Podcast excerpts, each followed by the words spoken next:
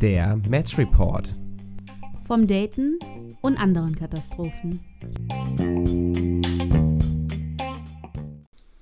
Hallo ihr Lieben, bei Match Report wird es heute heiß und auch ein bisschen dreckig. Unser Thema ist nämlich Fetisch, äh, Kinks und auch sonstige Vorlieben. Und wir haben dazu auch einen Gast heute. Ja, hallo zusammen. Ich freue mich auch sehr, dass wir heute David bei uns haben. Und ja, David, möchtest du mal ein paar Worte zu dir sagen? Wer bist du? Hallo, ich, mein Name ist David. Ich freue mich, dass ich heute hier bin. Ich bin Mitte 30 und wohne jetzt schon ungefähr acht Jahre in Berlin und habe auch hier so die Clubszene und auch ein bisschen die Fetischszene hier in Berlin erkunden dürfen und freue mich, dass ich eingeladen wurde, heute ein bisschen was zu erzählen und ähm, ein bisschen Aufklärungsarbeit zu leisten. Vielen Dank. Sehr schön. Wir freuen uns sehr, dass du da bist. Und bevor wir ein bisschen tiefer einsteigen mit dir in dieses Thema, hat natürlich Julie auch wieder ein paar Sachen vorbereitet, um das Thema einzuordnen. Ich habe recherchiert, was ist eigentlich ein Fetisch und wo fängt es an? Es ist gar nicht so leicht abzugrenzen, aber grundsätzlich sagt man, Fetisch ist eine Fixierung auf ein Objekt oder auch auf ein bestimmtes Körperteil mit sexueller Erregung verbunden. Das ist jetzt natürlich nah dran, grundsätzlich am Sex haben und Spaß haben, aber beim Fetisch steht wirklich das Objekt oder das Körperteil im Vordergrund. Mein Beispiel zum Thema Reizwäsche findet ja jeder ganz hübsch, wenn die Gegenüber nett angezogen ist. Aber wenn man einen Wäschefetisch hat, dann ist die Wäsche im Vordergrund und nicht der Partner oder die Partnerin. Also der, die Person würde vielleicht die Wäsche auch mitnehmen oder die Erregung hauptsächlich aus der Wäsche selbst ziehen, nicht aus dem Gegenüber. Neben der Wäsche gibt es natürlich noch ganz, ganz viele andere Fetische. Es gibt Leute, die mögen Füße, die mögen Schuhe, die mögen Leder, Lack. Es gibt Leute, die haben einen Fetisch für zum Beispiel auch für Brillen oder ganz außergewöhnlichen Fetisch für Muttermilch. Was ein bisschen abzugrenzen ist von den Fetischen, sind kinky ja, Interaktionen oder Aktivitäten beim Sex, sowas wie mit Dominanz zu spielen oder bestimmte Praktiken, nur Analsex, nur Blowjobs besonders zu bevorzugen. Und wir haben heute ja einen Gast eingeladen, der einen besonderen Fetisch hat. Ja, David, möchtest du zu Beginn vielleicht einmal kurz sagen, was du für einen Fetisch hast oder was du, sag ich mal, wie du den beschreiben würdest? Ähm, ja, gerne, das ist kein Problem. Also, wenn, ich, wenn du mich jetzt so explizit zum Fetisch fragen würdest, dann würde ich vor allem sagen, so ein Sockenfetisch. Das ist etwas so, was ich total toll finde. Wenn du mich jetzt so im Bereich Kinkies fragen würdest, also Kinks, dann würde ich eher so Fisting sagen. Das ist ja so eine spezielle Spielart. Ja, so würde ich das abgrenzen erstmal. Okay, sehr, sehr spannend. Viele Fragen, die wir auf jeden Fall haben werden. Ich glaube aber so zum Beginn würde mich jetzt erstmal interessieren, ist, wie hast du denn so deine Fetische persönlich entdeckt? Also wie bist mhm. du an das Thema rangegangen in deiner, ich weiß es nicht, in deiner Jugend, im Erwachsenenalter? Wie bist du da zum ersten Mal in Berührung gekommen, dass du das überhaupt ja irgendwie entdeckt hast? Bei mir ging das relativ Hand in Hand auch mit der Entdeckung meiner eigenen Homosexualität. In meinen Schulzeiten hatte ich auch immer schon ein gewisses Interesse daran, auch bei meinen Mitkollegen auch oder Mitschülern auch immer auf die Füße zu gucken und vor allem auf die weißen Tennissocken. Und im Sommer natürlich, wenn die kurze Hose anhatten, schöne haarige Beine hatten und dazu weiße Socken, fand ich das immer schon, auch wenn ich mir selbst die Homosexualität noch nicht eingestanden hatte, immer total anreiz, also aufreizend und total geil einfach. Ich konnte es noch nicht zuordnen, aber das hat mhm. mir schon damals gefallen und das war, wie alt war man da? 14. Ja, 14, 15. Ist das schon irgendwie durchgekommen. Auf jeden Fall, dass ich das auf jeden Fall aus irgendeinem Grund immer schon interessant war und auch sexuell erregend fand. Das sind so die frühesten Erinnerungen tatsächlich. Also es waren immer diese weißen Tennissocken bei den sportlichen Mitschülern und vor allem auch schöne haarige Beine dazu. Deswegen, ja. Ja, äh, spannend. Und wie ist das mit der Fisting-Vorliebe? Die sieht man ja jetzt nicht so im Alltag einfach mal in der Schule nebenbei. Hm. Wie kamst du da dran? Das entwickelt sich eigentlich meistens im Laufe der sexuellen Entwicklung. Das, man, man lernt ja sich selbst immer mehr kennen und entdeckt immer mehr neue Seiten an sich und man probiert sich natürlich aus. Und irgendwann hat man auch mal so das Bedürfnis, sich, sag ich mal, neue Sachen auszuprobieren. Gerade äh, wenn man dann auch mal nach, ich habe nicht immer in Berlin gewohnt, bin hier zugezogen, aber natürlich für gewisse Events natürlich hierher gefahren. Und dann probiert man dann neue Dinge einfach mal aus. Und so bin ich dann halt auch irgendwie zum Fisting gekommen, weil Analsex fand ich schon immer richtig geil. Und das ist sozusagen eine weitere Stufe davon, dass man dann halt einfach mehr Volumen, sag ich mal, ähm, verbaut, äh, ähm, und zwar sich gegenseitig und das irgendwie geil findet. Das ist aber dann, wie gesagt, hier auch unabhängig von dem Fetisch, sondern das kann man auch wirklich, kann ich auch alleine produzieren äh, oder ähm, alleine machen. In Kombination natürlich mit den Socken ist natürlich die ideale Kombi für mich. Okay, aber vielleicht nochmal, also wie, wie alt warst du? Ist es dann auf einer, ich weiß es nicht, auf einer, auf einer Sexparty, war das im privaten Setting, wo du dann, sage ich mal, dieses Fisten zum Beispiel auch zum ersten Mal ausprobiert hast? Also kannst du das noch ein bisschen, so das erste Mal oder die ersten Schritte noch irgendwie? Mhm, ne, das allererste Mal war tatsächlich so mit 23 Jahren und ähm, als ich, das war kurz nach irgendeinem Wochenende, wo ich aus Berlin zurückgekommen bin, hatte ich mich mit einem meiner alten ähm, Fuckbuddies getroffen und der hat dann schon gemerkt, okay, ja, irgendwie bin ich ein bisschen weiter hinten und hat dann auch gesagt, okay, es fehlt nicht mehr viel, dann ist die Faust drin. Und hat gesagt, okay, mach jetzt rein. Poppers war ja war schon bekannt, wie gesagt, und dann ähm, habe ich gesagt, okay, mach jetzt einfach mal rein. Also natürlich das erste Mal ist das härteste von allem, das hält man ja keine drei Sekunden dann richtig lange aus. Ähm, aber dann wusste ich schon, okay, es wird in meinem Leben in diese Richtung gehen. Und für den war das, sage ich mal, jetzt nicht komplett neu, aber relativ neu, aber der fand es auch total toll und dann haben wir das gemacht und dann war auch wieder gut und haben wieder normal weitergemacht und so hat sich das halt langsam entwickelt und dann sucht man wieder mal neue Partner, dann entwickelt man so ein bisschen neue Freundeskreise, dann tauscht man sich auch aus über das Ganze. Bei mir lag das dann ein bisschen brach, weil ich danach in eine Beziehung gekommen bin. Mhm. Und mein damaliger Partner fand das nicht, sag ich mal, gut oder so, der, der hatte da keine Freude dran. Und deshalb lag das dann wirklich über Jahre hinweg bei mir wirklich brach und hat sich dann erst wieder so, so fünf Jahre später bin ich wieder dazugekommen und habe da wieder auch Partner gesucht. Seitdem ich dann in Berlin bin, regelmäßig. Weil Berlin ist wirklich so die Fisting-Hauptstadt. okay. Das ist eine Seite von Berlin, die ich persönlich so noch gar nicht kannte.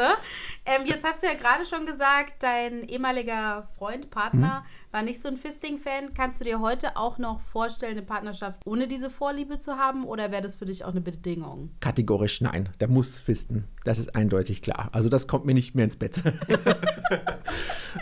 nee, aber es ist ja auch gut, dass man weiß, was man möchte. Und wenn man sagt, das ist so ein zentraler Bestandteil von der eigenen ja, Sexualität, dass das dann halt auch der Partner auch mitmachen genau. Oder ja, dann auch teilen sollte im, im Idealfall. Absolut. Mhm.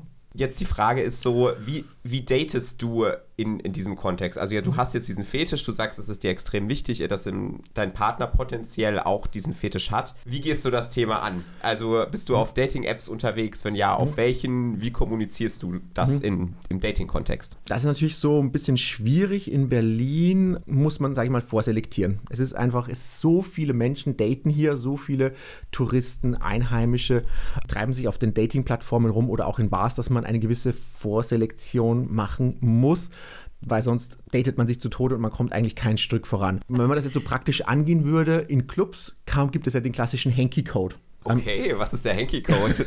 also eine farbliche Kodierung, worauf man im Bett steht mit der Zusatzinformation, ob man die aktiv oder passiv ausführen möchte. Klassischen Hanky-Codes sind ja, wie gesagt, hier die Farbe sind farbkodiert. Rot, wie gesagt, für das Fisting. Links ist in der Regel aktiv. Die Eselsbrücke kann man sich damit merken, links ist das Herz und das Herz ist immer aktiv, rechts ist der passive, das ist der Bottom. Deshalb, wenn ich gerne in Clubs gehe, möchte ich natürlich das auch jemandem mitteilen, deswegen trage ich das dann gerne links. Wenn man beide hat, bedeutet es aktiv und passiv. Andere Farbkodierung ist das Blau, das ist klassisch Ficken. ähm, Gelb ist danach für, ähm, für Natursekt oder für Urin oder für Pisse und weiß ist, glaube ich, SM. Aber dann bin ich schon wieder so ein bisschen raus, weil ich bewege mich natürlich hauptsächlich in meiner Bubble, aber die Farbkodierungen, die für mich wichtig sind, sage ich mal, die kenne ich. Was auch funktioniert, zum Beispiel Socken haben manchmal auch so, äh, so blaue oder rote Streifen. Damit kann man auch eine gewisse Sexualität begrenzt ableiten, sage ich mal. Also es gibt immer Hinweise an das Ganze. Ja, wow. Also ich habe hier gerade was Neues nochmal gelernt. Sind diese Codes denn üblich in bestimmten Clubs oder ist es mir bis jetzt einfach noch nicht aufgefallen? Vielleicht sind sie einfach nicht aufgefallen, aber weil in Berlin sieht man sie häufig. Gerade wenn man in Schöneberg am Neulendorfplatz rumläuft, sieht man sie auch im Edeka. Also da, man muss immer noch ein bisschen, man muss immer drauf, wie bei allen Symbolen, mhm. muss man ja. einfach nur wissen, ja. Worauf man achten muss. Und ich glaube, ich muss in Zukunft mehr darauf achten, was ich anziehe, um keine, um keine geheimen äh. Botschaften zu senden. Ne? Ja. ja, mit, der Hanky-Code ist ja ausgefallen mittlerweile. Gibt's, die Tabelle ist sehr, sehr lang geworden mit vielen, vielen Farbschattierungen. Man kann da leicht, sage ich mal, Fehler machen.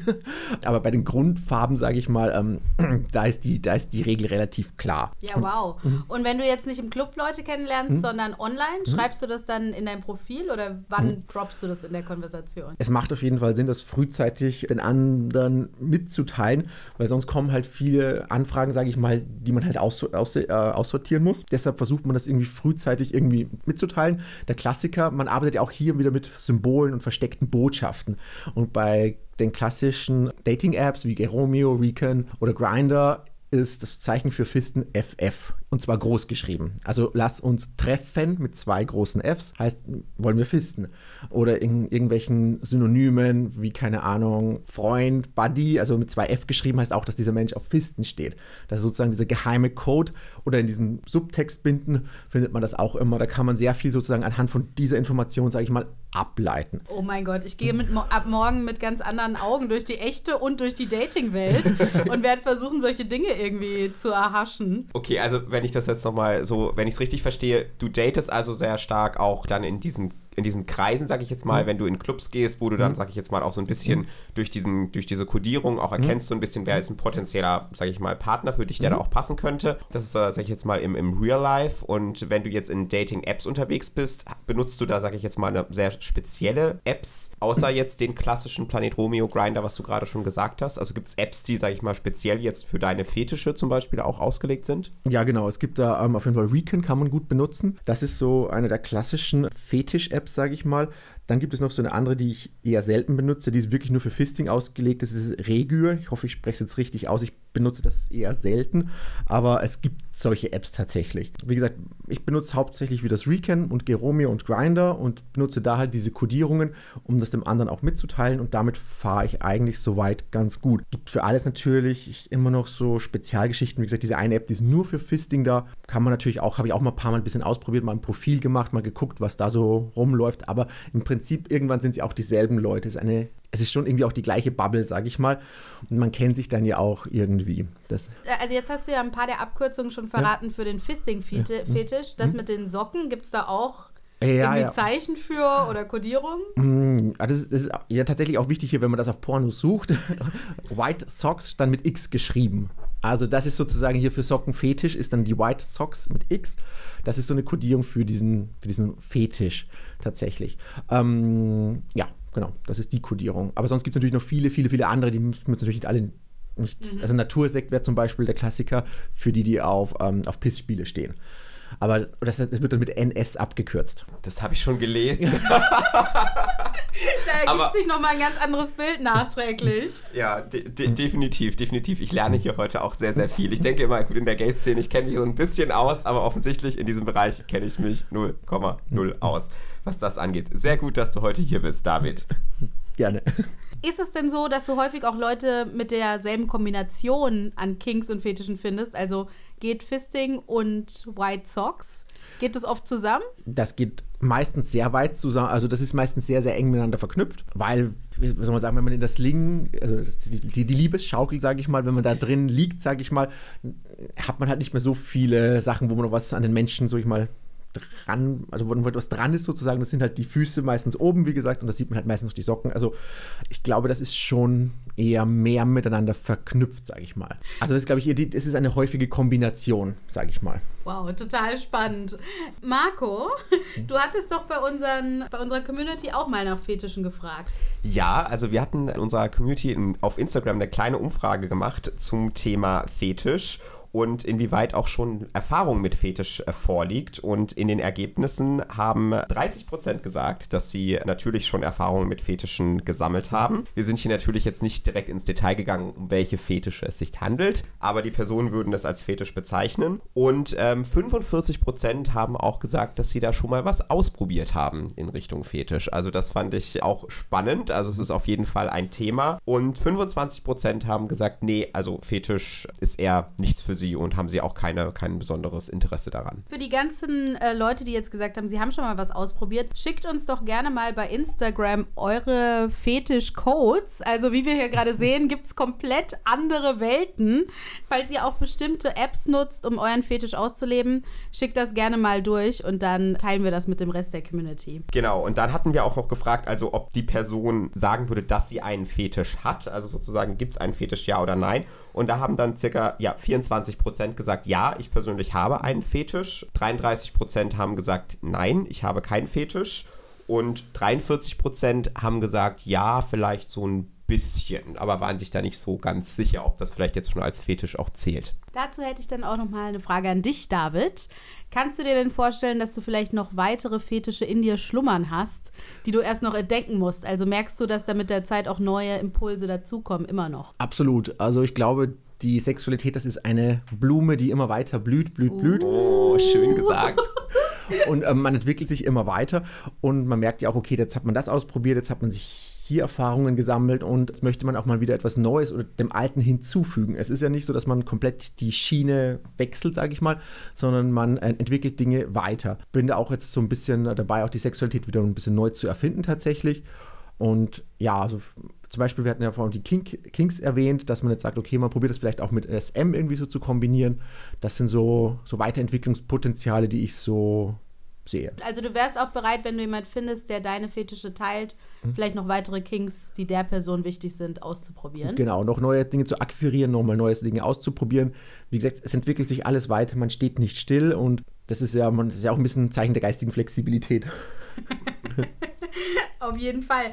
Wie ist es denn, also es klingt jetzt so, als würde dieser Fetisch schon einen großes, großen Teil deines Lebens ein, Ah, ja, was heißt Lebens, als wäre es dir wichtig. Gehst du denn auch außerhalb vom Dating offen damit um? Erzählst du Leuten davon, Freunden, Bekannten? Ähm, Familie? Also Familie muss das jetzt nicht unbedingt alles mitbekommen, sage ich mal, was, was man so privat, sag ich, oder was man so, ähm, was man hier in der schwulen Welt alles in Berlin treibt, weil Berlin gerade auch sehr extrem ist und man hier in seiner eigenen Bubble lebt, auch die für viele, sage ich mal, nicht ganz zum, nicht so einfach zu nachvollziehen sind. Ähm, aber in meinem Freundeskreis, ja, weil das sind ja die Menschen, die mir ganz nahe stehen, mit denen ich viel Zeit verbringe und die sollen einen so akzeptieren, wie man auch ist. Und wie gesagt, es hilft ja auch tatsächlich, wenn man jemand anderes über die Freunde kennenlernt, immer auch, sind diese Menschen ja schon vorselektioniert, sage ich mal. Und wenn man weiß, okay, der mag das, kann man auch so ein bisschen manche Sachen auch in Freundschaften bahnen. Wenn, wenn jemand zum Beispiel irgendwie verkuppelt werden muss oder sowas, ist das ja auch immer, es ist immer Möglichkeit, dass so, dass so einen zusätzlichen, sage ich mal, eine zusätzliche Brücke zu bauen zu jemand anders. Ja, das stimmt. Und wie, wie sind da so die Reaktionen von deinen Freunden und Freundinnen? Sind die offen, positiv? Durchweg, durchweg offen. Aber ich finde es auch immer sehr spannend, wenn man von sich selbst etwas preisgibt, dann geben andere Menschen von sich auch etwas preis. Und das ist dann immer sehr schön, weil dann lernt man sich immer noch näher kennen und ja. denkt man sich so, ach, das hätte ich jetzt auch nicht von dir gedacht und das vielleicht du nicht auch von mir.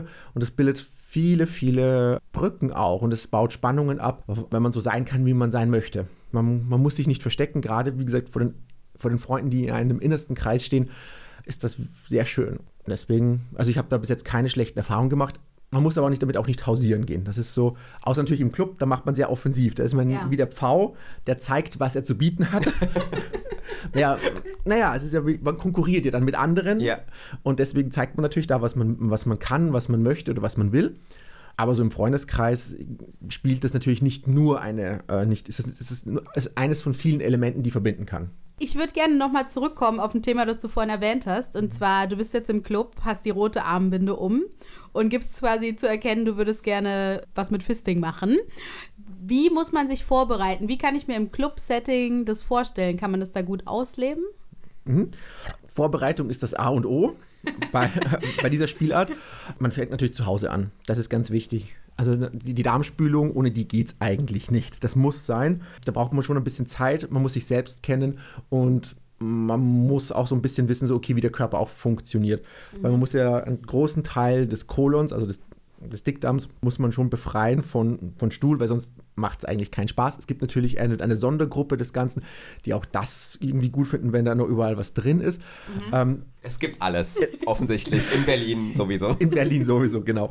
Aber deswegen für die Vorbereitung mu äh, muss man schon eine gewisse Zeit einplanen. Es kommt immer darauf an, wie groß man ist, wie, wie viel man gegessen hat. Und genau, das sind die beiden wichtigen Sachen. Und im Prinzip sind es eigentlich Einläufe, die man macht. Kann man so Aufsätze auf den, auf den Duschkopf, also auf den Duschaufsatz kann man was drauf machen und dann macht man mehrmals wiederholt solche Einläufe und spült den Darm frei.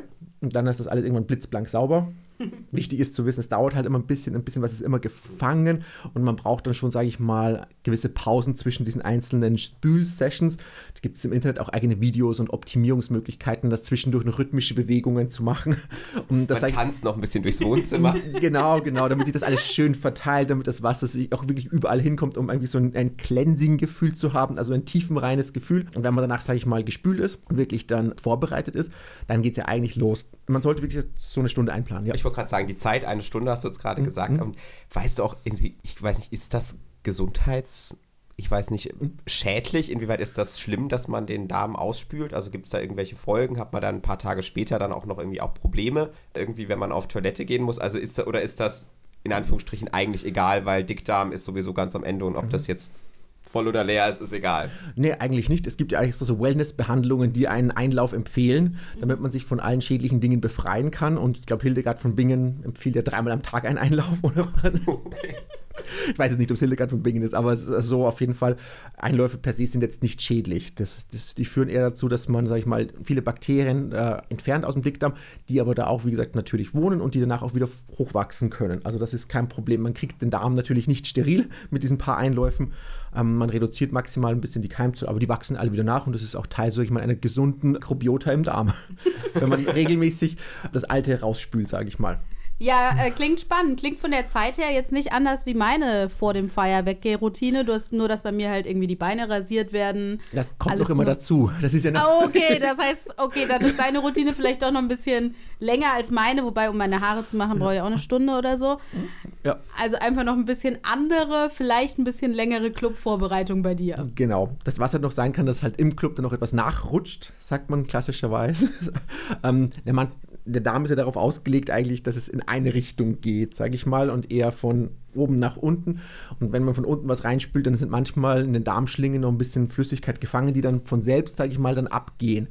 Das ist im Club ein bisschen ungünstig, aber die Fisting-Clubs haben explizit Schläuche, wo man, sag ich mal, ein bisschen nachspülen kann. Die Fisting-Clubs. Äh, das heißt, es gibt auch bestimmte Clubs, die irgendwie sich Fisting verschrieben haben. Natürlich, natürlich. Ähm, oder auch die großen Clubs haben sich ihm auch verschrieben. Also das Lab zum Beispiel hat explizit einen kleinen so einen Toilettenbereich, wo man ähm, eine Toilette hat, wo man sich hinknien kann und wo es extra so ein Schlauch ist. Und ich glaube, an allen Toiletten sind Schläuche, wo man nachspülen kann. Das ist- Unfassbar. Also es ist hier das, das komplette Shadow Berlin, das ich überhaupt noch nicht persönlich gesehen habe. Kann man als Frau ins Lab? Gibt, sind Ja, dir da Frauen einmal- aufgefallen? Ja, es gibt einmal im Jahr, gab es früher zumindest eine All-Gender-Night und ich glaube, die war immer vorm, vor Christi Himmelfahrt. Ich weiß es aber nicht hundertprozentig, das müssen wir, glaube ich, rausschneiden.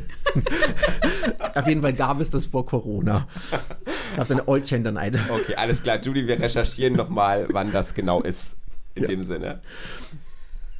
Jetzt habe ich den Faden verloren. Es klang ja schon so, als würdest du mich da direkt direkt mit hinnehmen. Alles klar, also du bist jetzt vorbereitet im Club und du hast jemanden gefunden, der zu deinen Vorlieben passt. Ihr habt mit dem Code entsprechend einen gewissen Match auch identifiziert und jetzt möchtet ihr sozusagen starten. Wie würde das jetzt im Club weiter, weiter ablaufen? Also das Finden ist ja so das Erste, was würde ich noch kurz was dazu, zu, äh, dazu sagen. Man hat natürlich die Hanky-Codes, dann ist aber auch immer noch relativ verräterisch, dass die meisten Fiste haben immer noch so einen kleinen Jutebeutel mit sich rumlau äh, rumtragen, wo sie alle ihre Utensilien drin haben. Das ist immer sehr verdächtig, wenn man jemanden sieht, der also diese, diese Sportrucksäcke hat, weil du brauchst Utensilien, du brauchst auf jeden Fall ein bisschen Handwerkszeug, sage ich mal. Man braucht sein spezielles Loop, das ist sozusagen das Schmiermittel, das sollte dabei sein. Dann braucht man noch ein bisschen was zum Entspannen, das sind klassischerweise Poppers oder so etwas. Manchmal hat man noch Handschuhe dabei und solche Sachen. Deswegen, man erkennt sich auch immer, ob jemand einen kleinen Jutebeutel mit sich rumträgt.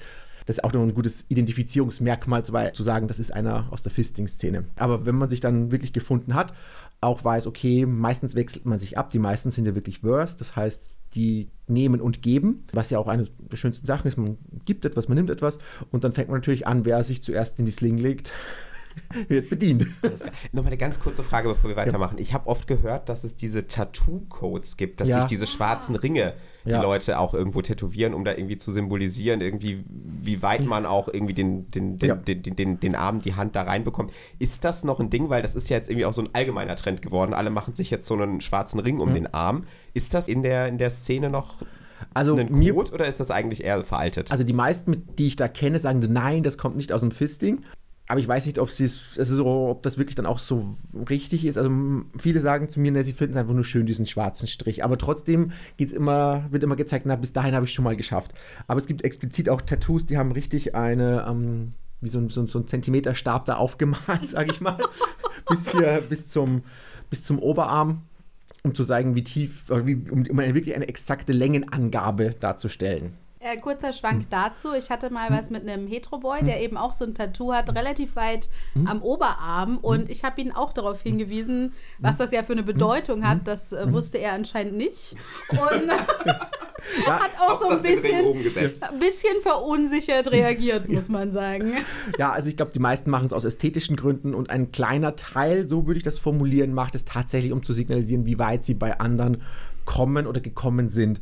Und ich sag mal so, wenn da wirklich Zentimeterangaben auf dem Arm stehen, dann würde ich sagen, das ist schon tatsächlich für Fisting gemacht. Also wie gesagt, da gibt's ex- gibt es wirklich Leute, die haben das. Okay, sehr spannend. Das musste ich jetzt nochmal kurz fragen, bevor wir jetzt weitergehen im Club.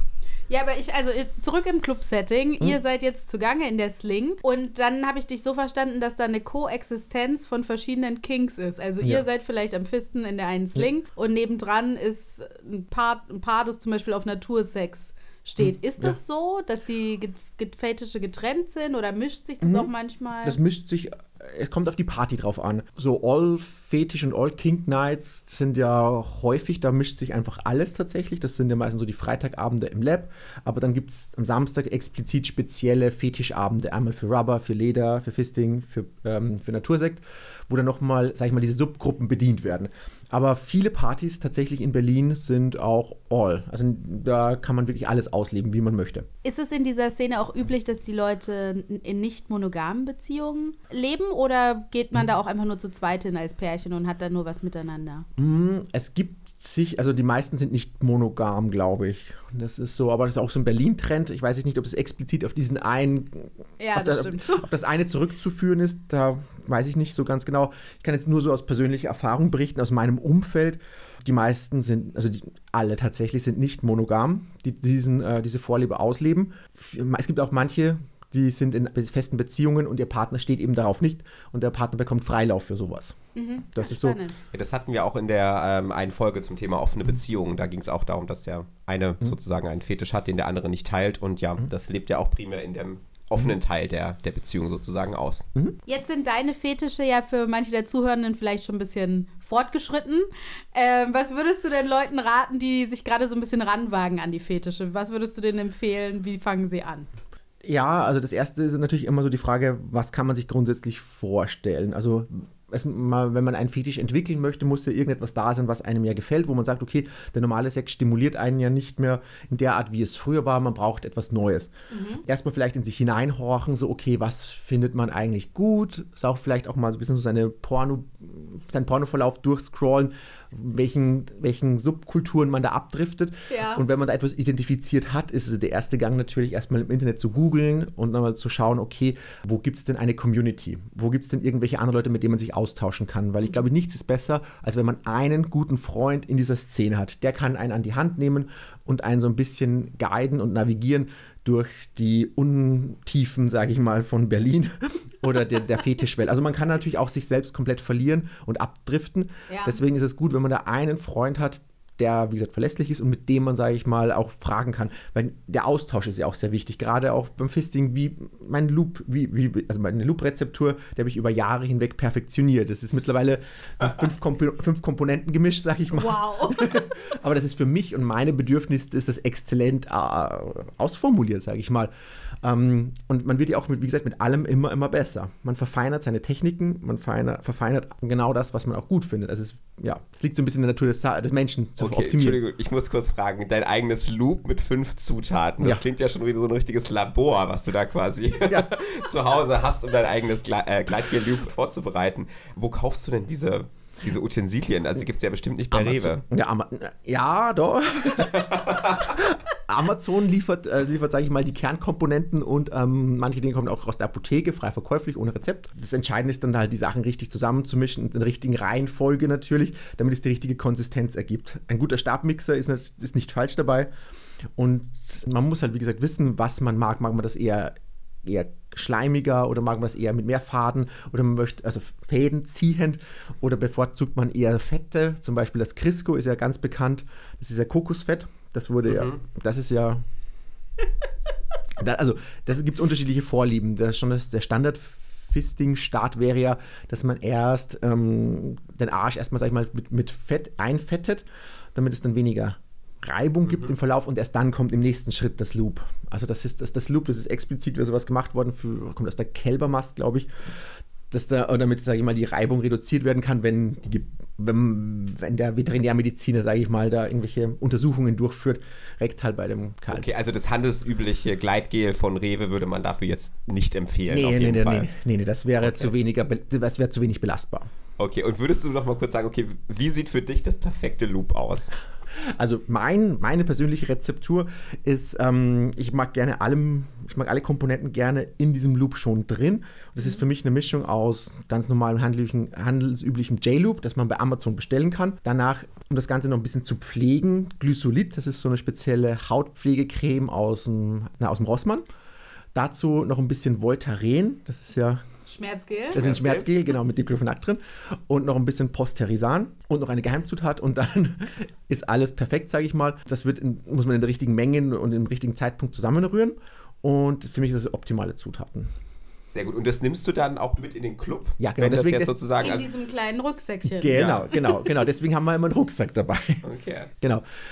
Ist das in der Tube oder ist das in so einem. Ja, die, die Pros haben tatsächlich eine spezielle Applikationstube und die, werden, die kommen aus der Kälbermast auch wieder, wo die Okay. Kälber gesäugt werden. Das, also das ist dann wirklich so, so ein langer Gummipropfen, der da vorne dran ist und so eine große 2-Liter-Flasche, da füllt man das ein und mit diesen zwei, mit diesen, das normalerweise regulär gemacht wäre es zum Füttern von Kälbern. Noch eine Frage. Wie viel Loop braucht man denn, sag ich mal, so für eine Viel. Session? Also rei- in Viel. Liter, zwei Liter, drei Liter? Das kommt dann natürlich an, wie lange man, wie lange man grundsätzlich das, äh, wie lange man spielt, aber grundsätzlich viel.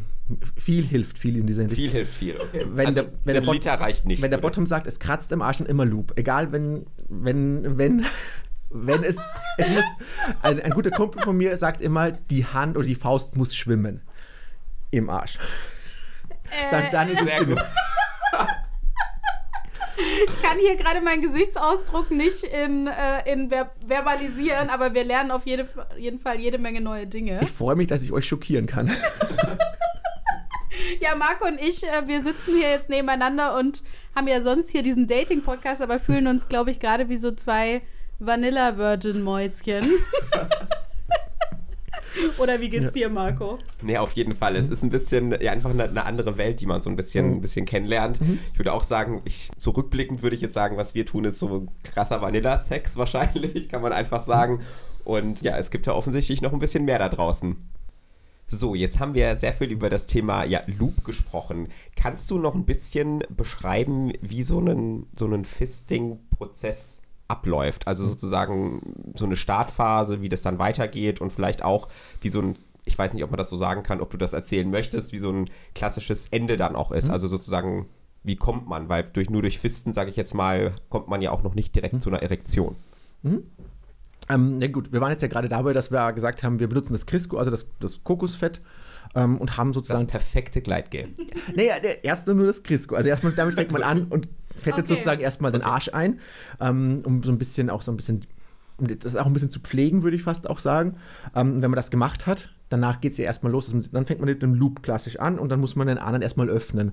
Der andere muss sich entspannen. Es geht ja hauptsächlich um Vertrauen. Das ist ja so die Kern, der Kern des Ganzen. Man muss dem anderen wirklich vertrauen können, denn nur wenn man wirklich komplett entspannt, dann kann man sich auch untenrum öffnen, damit der andere auch in einen eindringen kann. Das, also ohne, wenn man den anderen nicht mag oder sag ich mal, das Gesicht ihm nicht gefällt oder sowas, dann geht das grundsätzlich nicht. Dann hat, es, hat man keine Chance. Man muss sich schon irgendwie, sag ich mal, sympathisch finden zumindest. Oder in irgendeiner Weise eine Verbindung aufbauen. Ähm, das Öffnen das findet natürlich ganz langsam statt. Man möchte ja noch ein bisschen mehr Spaß mit ihm haben. Das heißt, immer langsam mit den Übungen, immer ein bisschen mehr rein, ein Finger rein, dann langsam zwei und immer wieder auf den anderen Partner auch gucken, gerade im Gesicht. Ich achte immer hauptsächlich auf die Körpersprache, entspannt sich mein Gegenüber. Was mache ich gerade? Der muss eigentlich mit mir nicht sprechen. Der muss mir nur mit seinem Gesicht und mit seinem mit seinem Schließmuskel muss mir der zeigen, okay, er, gefällt das, was ich mache und ich sehe das immer, wenn er entspannt. Und je mehr er entspannt, desto mehr kann ich in ihm eindringen und er gibt das Tempo vor. Und er gibt auch vor, was er gerne haben möchte. Wenn ich gerne jetzt nur ständig raus rein machen möchte, aber der möchte das nicht, mein Gegenüber möchte das gar nicht, werden wir nie zueinander finden. Es geht immer nur darum, was der andere zulässt. Und deswegen ist so gerade dieser erste Teil, Vertrauen aufbauen, den anderen öffnen, so für Entspannung zu sorgen, das ist das A und O. Und irgendwann muss es natürlich dann so weit gehen, da muss die komplette Faust drin sein. Die dickste Stelle ist ja dann auch, wo die Handknöchel so rüberragen. Und wenn diese Stelle einmal überwunden ist und das erste Mal das drin ist, dann ähm, gibt es erstmal so ein großes oh, Entspannen. und so ein großes ein- Glücksgefühl. So ein Etappen, Etappensieg oder Etappenziel Etappensieg quasi. und das erste, das erste große Glücksgefühl, das dann so durch einströmt. Und dann fängt der Spaß ja eigentlich erst richtig an. Dann muss man so ein bisschen rausfinden, was möchte der andere. Manche mögen ja die Stimulation der Weite, also das heißt immer wieder raus, rein und den Schließmuskel maximal zu dehnen. Die Maximalvariante davon wäre das Punchen. Möglichst schnell raus, rein, raus, rein, raus, rein, raus, rein, wo man sich dann wirklich auch langsam steigert und die so eine typische Spielvariante ist das Zählen dann. Dass dann sozusagen hier ähm, der, der Top gibt eine Nummer vor, zum Beispiel 100 und dann. Das Klingt jetzt erstmal sehr hoch. wir können auch mit 25 starten. Aber da sind wir schon ein bisschen weiter fortgeschritten im Spiel. Jetzt sind wir schon eher ein bisschen am Ende sozusagen. Aber das von dieser Weite, sage ich mal, so von der, von der Dehnung her ist das sozusagen die, die, End, die Endstrecke, sage ich mal, dass der sagt, okay, 25 mal 25, schnell raus, rein, schnell raus, rein, schnell raus, rein. Wow. So, das wäre das eine. Das andere ist die Tiefe, dass man versucht, möglichst tief in den anderen vorzudringen, ähm, um die tieferen Darmschließmuskeln weiter zu öffnen. Auch da ist wieder sehr viel Zeit angebracht, zu wissen, wann geht man zuvor, wann geht man zurück. Und der Darm ist ja ein lebendiges Gebilde und hat ja eine Aufgabe eigentlich, hier den Stuhl von A nach B zu transportieren. Deshalb man muss da schon auch ein bisschen darauf achten, dass man die Reflexe auslöst, dass, diese, dass die Kolonfalten, sag ich mal, aufgehen und dann kann man sich immer wieder einen Stück vorarbeiten. Aber immer nur, soweit es der Bottom zulässt. Und dieses Spiel miteinander, dieses Vertrauen, das man da aufbaut, diese Verbindung, die man aufbaut, das ist ja eigentlich das, was man sucht.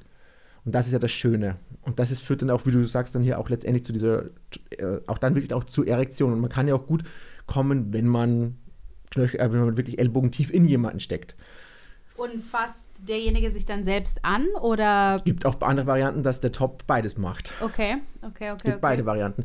Wie gut man halt zusammen, äh, wie gut man halt zusammenspielen kann.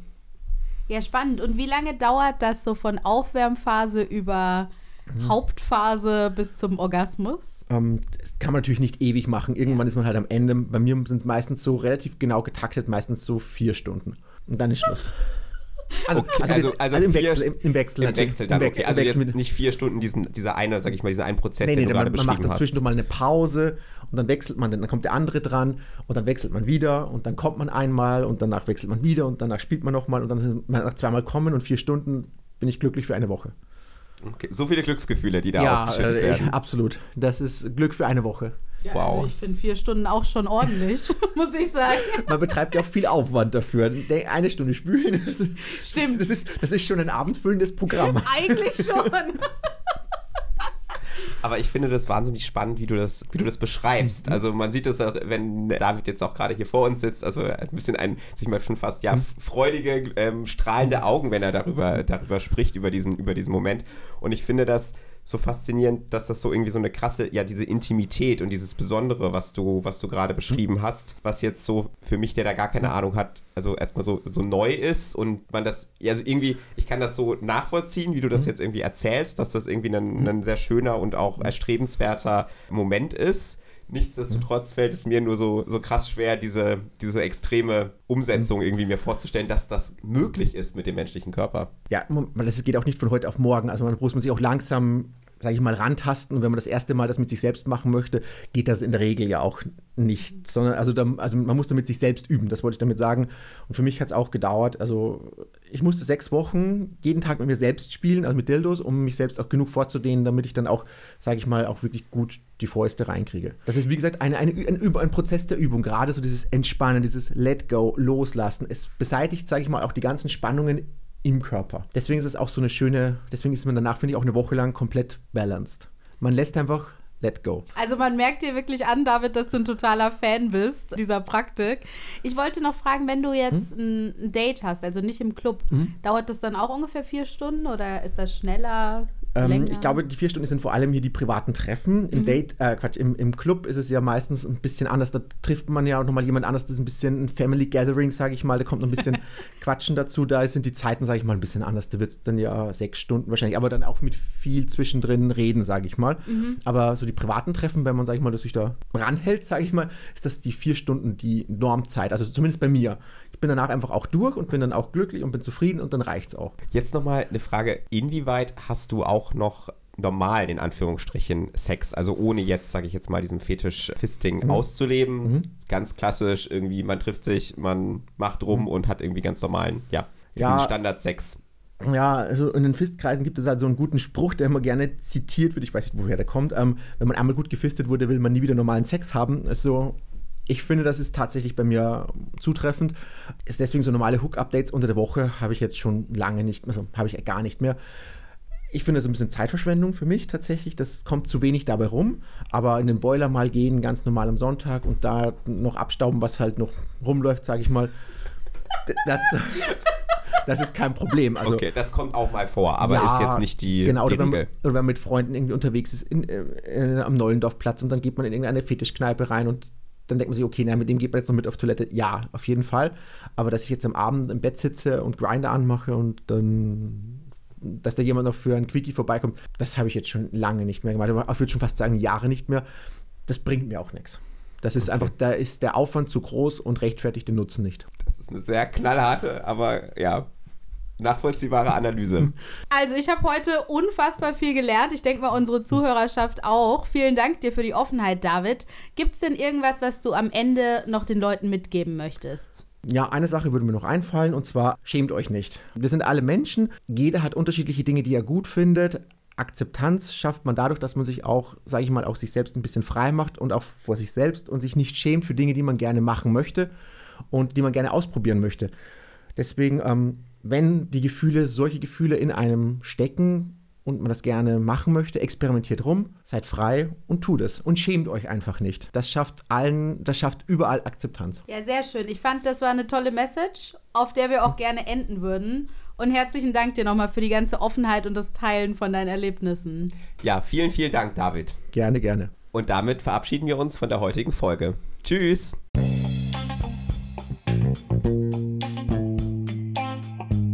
Und das war der Match Report.